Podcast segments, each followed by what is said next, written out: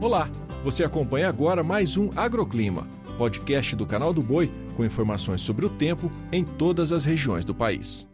Olá, aqui é Angélica Bonazzoni e trago agora os destaques da previsão do tempo desta terça. É, e as chuvas continuam concentradas nos extremos do país nesta terça-feira. No sul, por exemplo, a região segue com previsão de chuva sobre o leste do Paraná e de Santa Catarina. Agora, no norte do Rio Grande do Sul, amanhecer ainda pode começar com garoa, mas aos poucos o tempo volta a ficar firme.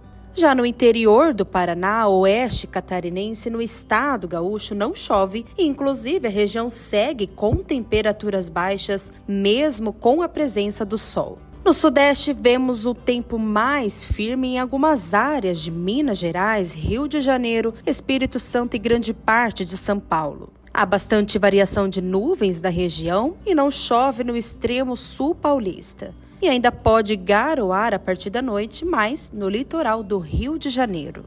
No Nordeste, apesar do tempo firme predominar em grande parte do Maranhão, Piauí, Ceará, oeste do Rio Grande do Norte, Paraíba, Pernambuco e no interior da Bahia, a faixa do litoral leste da região ainda tem condições para a chuva, que pode vir acompanhada por raios e rajadas de vento.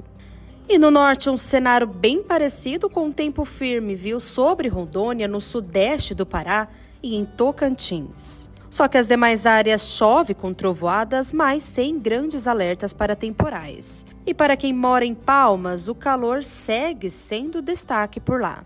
E eu finalizo com o centro-oeste, as instabilidades começam a perder força e o tempo volta a ficar firme em todo o estado do Mato Grosso do Sul, com temperaturas altas no período da tarde. Quanto às chuvas, sem previsão. E atenção também ao período da tarde na região, pois é quando a umidade relativa do ar continua em declínio. E esses foram os destaques da previsão do tempo desta terça e você também pode estar acompanhando no YouTube do canal do Boi e também no portal sba1.com. Amanhã tem mais agroclima. O agroclima pode ser acompanhado também na programação do canal do Boi e em nosso portal, o sba1.com.